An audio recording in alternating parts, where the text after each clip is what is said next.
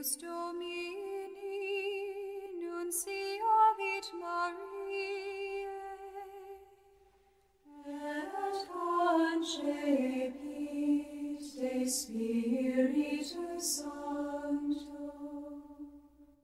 Ave Maria, gratia plena Dominus tecum, benedicta tu in mulieribus,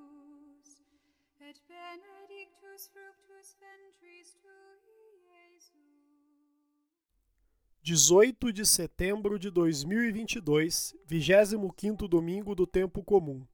Evangelho de Lucas, capítulo 16, versículos do 1 ao 13. O Senhor esteja conosco, ele está no meio de nós. Proclamação do Evangelho de Jesus Cristo segundo Lucas. Glória a vós, Senhor. Naquele tempo, Jesus dizia aos discípulos: Um homem rico tinha um administrador que foi acusado de esbanjar os seus bens. Ele o chamou e lhe disse: Que é isto que ouço a teu respeito? Presta contas da tua administração, pois já não podes mais administrar meus bens. O administrador então começou a refletir: O Senhor vai me tirar a administração. O que vou fazer? Para cavar não tenho forças, de mendigar tenho vergonha. Ah, já sei o que fazer. Para que alguém me receba em sua casa quando eu for afastado da administração.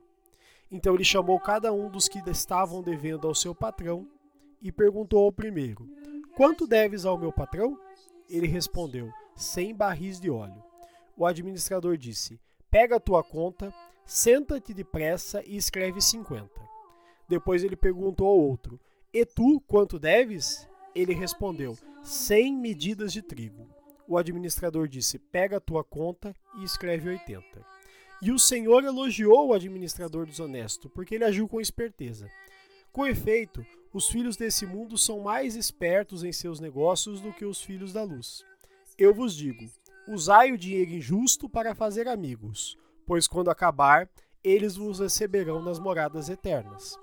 Quem é fiel nas pequenas coisas é também fiel nas grandes, e quem é injusto nas pequenas também é injusto nas grandes. Por isso, se vós não sois fiéis no uso do dinheiro injusto, quem vos confiará o verdadeiro bem? E se não sois fiéis no que é dos outros, quem vos dará aquilo que é vosso? Ninguém pode servir a dois senhores, porque ou odiará um e amará o outro, ou se apegará a um e desprezará o outro. Vós não podeis servir a Deus e ao dinheiro. Palavra da salvação. Glória a vós, Senhor.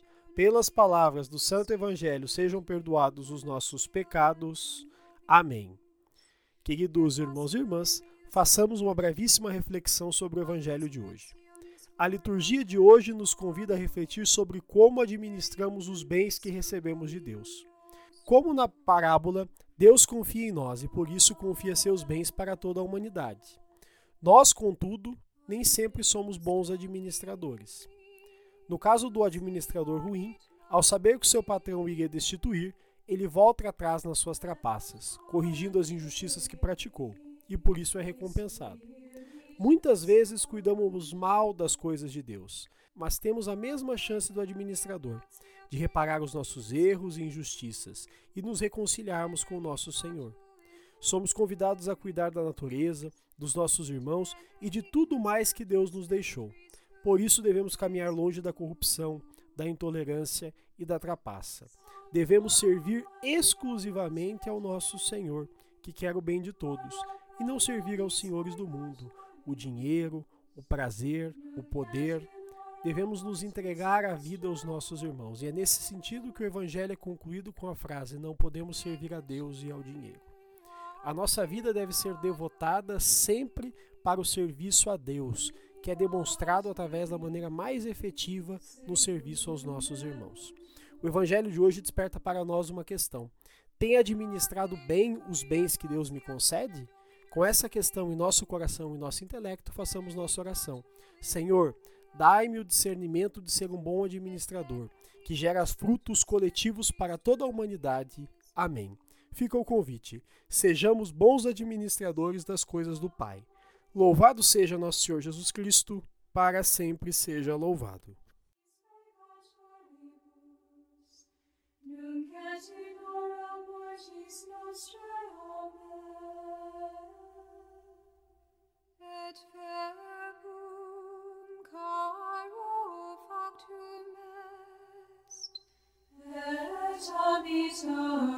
Et. Gratia plena Dominus tecum, benedicta tu in mulieribus, et benedictus fructus ventris tui, Iesus. Sancta Maria, Mater Dei, ora pro nobis peccatoribus, nunc et in hora mortis nostrae, Amen. Ora pro nobis sancta Dei genitrix, ut in efficiamur promissionibus Christi, oremus, gratiam Tuam quesimus Domine mentibus nostris infunde, ut qui angelo nunciante Christi filii tui incarnationem coniovimus, per passionem eius et crucem, ad resurrectionis gloriam perducamur, per ium dum Christum Dominum nostrum.